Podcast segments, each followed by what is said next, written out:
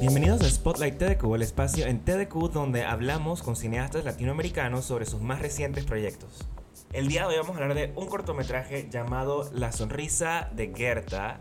Y antes de empezar el episodio y la entrevista, quería comentarles que este eh, cortometraje ganó mejor dirección eh, de una directora mujer, mejor cortometraje de ficción y mejor actriz en el Cannes World Film Festival eh, que más adelante en el episodio van a estar escuchando, pero quería actualizarlos un poquito ya que esto lo grabamos la semana pasada y todavía no habían anunciado los ganadores. Así que muchas felicidades al equipo de La Sonrisa de Gerta.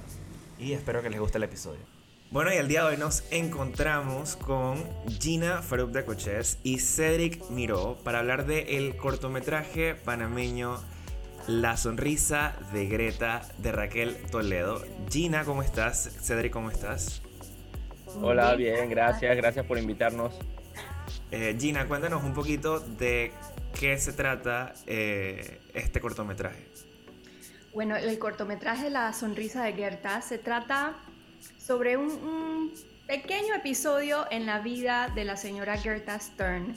La señora Gerta Stern eh, nació en Austria y se casó con Munio Stern, y eh, realmente apenas estuvieron casados, eh, viajaron a Alemania para tratar de conseguir visas para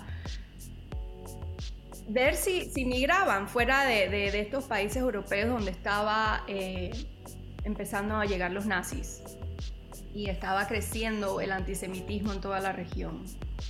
Entonces, mientras estaban en, en Hamburgo, buscando unas visas que ya habían solicitado y deberían estar listas, em, sucedió la noche de los cristales rotos.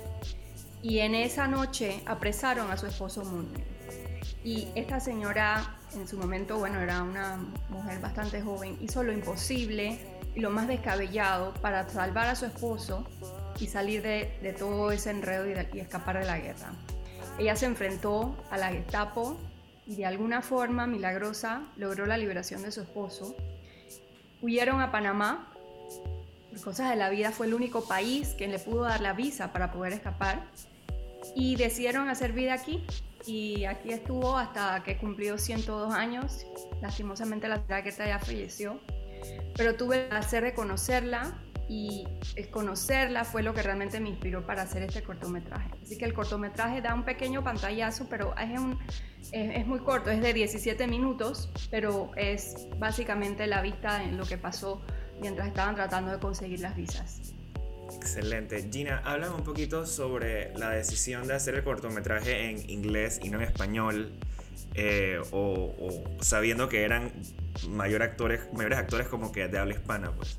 Claro, esa es una excelente pregunta. Mira que lo dudamos muchísimo, pero al final de cuentas, la idea de esto es hacer la película completa. Este es solo una prueba que hicimos para, para poder contar algo de la historia. Y la película completa sí sería en español. Pero está el tema del idioma, que es un tema muy importante, que la señora Gerta y Miunio llegaron a Panamá y ellos no hablaban español. Eh, y ellos eran eh, o sea, austriacos, así que ellos realmente hablaban el idioma de allá. Y por eso es que decidimos hacerlo en inglés, porque tiene que haber el contrapeso después con el español. Y, realmente ellos no hablaban español. Entonces, eh, el cortometraje fue hecho en inglés y hay ciertas palabras en alemán. Realmente era el idioma que se estaba hablando ya por parte de los nazis en ese momento. Entonces, eh, sí, el, tema del idioma eh, es precisamente porque ellos no hablaban español. Claro, claro, claro. Yo creo que eh, tenemos tiempo suficiente de aquí a la película para aprender alemán y hacer alemán. la hacemos. Yo creo que sí. Más creíble. bueno, la película, bueno, este corto está nominado para el Cannes World Film Festival, eh, que es un festival de cine que organiza pues el Festival de Cannes, eh, que lo hacen mensualmente. ustedes quedaron nominados para la de julio eh, en varias categorías. Eh, mejor corto narrativo, mejor corto de una directora mujer. Eh, Cedric está nominado a mejor actor en un cortometraje. Y tú, Gina, estás nominada a mejor actriz en un cortometraje. O sea que tienen cuatro nominaciones en este festival. Así es, ha sido una gran sorpresa. estamos muy contentos. pero también hemos recibido honores en otros festivales. Ganamos un festival del New York Movie Awards, también hemos ganado premio en Los Angeles Film Awards, en los Florence Film Awards de Florencia. Cedric eh, ganó premio también como mejor actor.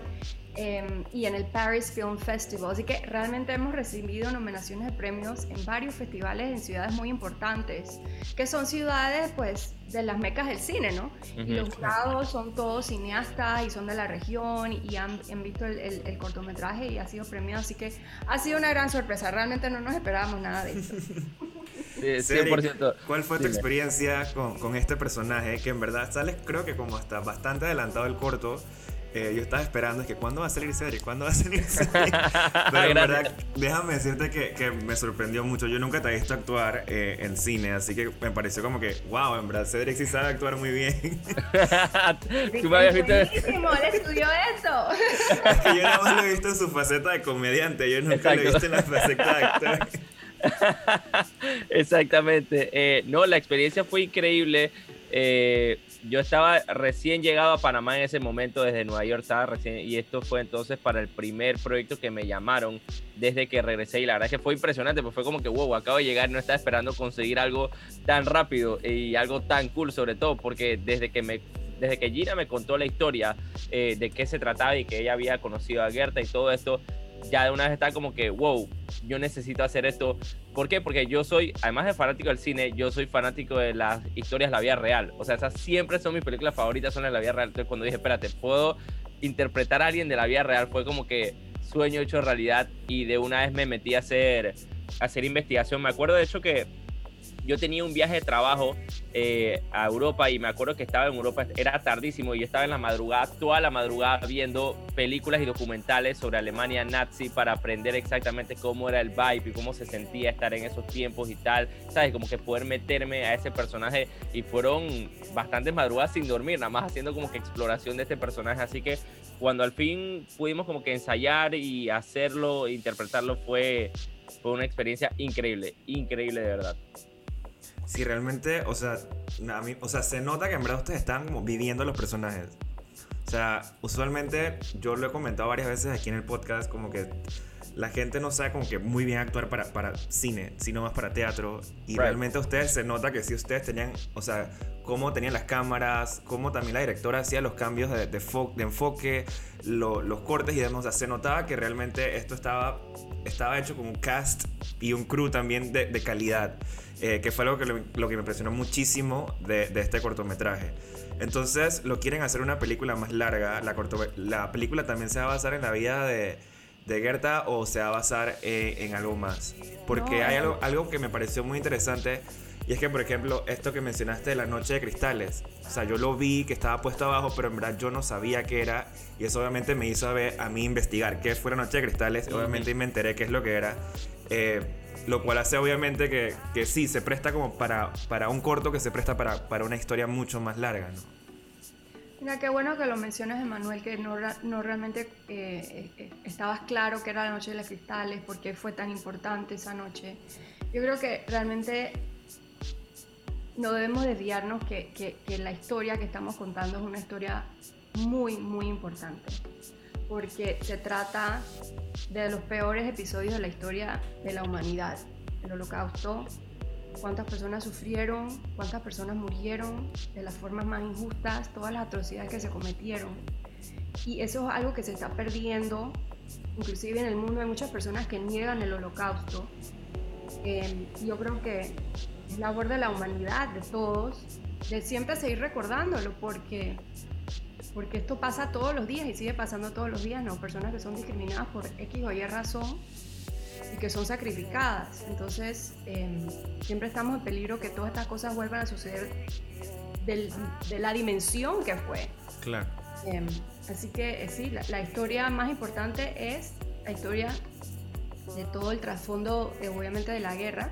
Y la idea sí es hacer un, largometraje con las experiencias vividas de la señora Gerta, obviamente que toque un poco más a fondo estos, estos, episodios, estos momentos, pero también que la vida de la señora Gerta es una vida muy extensa, ella o sea, vivió hasta los 102 años y a través de su vida y aquí en Panamá también tiene muchísimas otras eh, eh, episodios eh, de tristeza, de felicidad y de todo que, que ameritan de verdad estar en un largometraje porque la historia de ella es una historia que de verdad amerita ser contada. Y ojalá podamos hacer la película, vamos a ver. Estamos aplicando al fondo de cine. Crucemos los Esperemos que sí, que justamente hoy que estamos grabando fue que se abrieron, se abrió la convocatoria. Correcto, este, correcto. Bueno, la es una señal. Exacto. Esperemos que sí sea. y que ya, obviamente, cuando sí lo hagan, porque sé que lo van, lo van a hacer, vengan a hablar de, la película, del largometraje completo. Eh, la sonrisa de Gerta está disponible en YouTube. Ahí les voy a dejar el link en la bio para que lo puedan ver. Y a ustedes los pueden seguir en cuáles redes sociales. Mis redes sociales, eh, bueno, Instagram y Facebook y Twitter es arroba Gina, G-I-N-A, F Coches. Gina F Coches. Yo también estoy en, Instagram y en Twitter como Cedric Miró, Cedric con C al principio y al final, Miró. Excelente, muchísimas gracias por acompañarnos en el Spotlight del día de hoy y a ustedes que nos están escuchando, nos vemos en la próxima. Gracias, Tienma. Gracias. Gracias, hasta luego.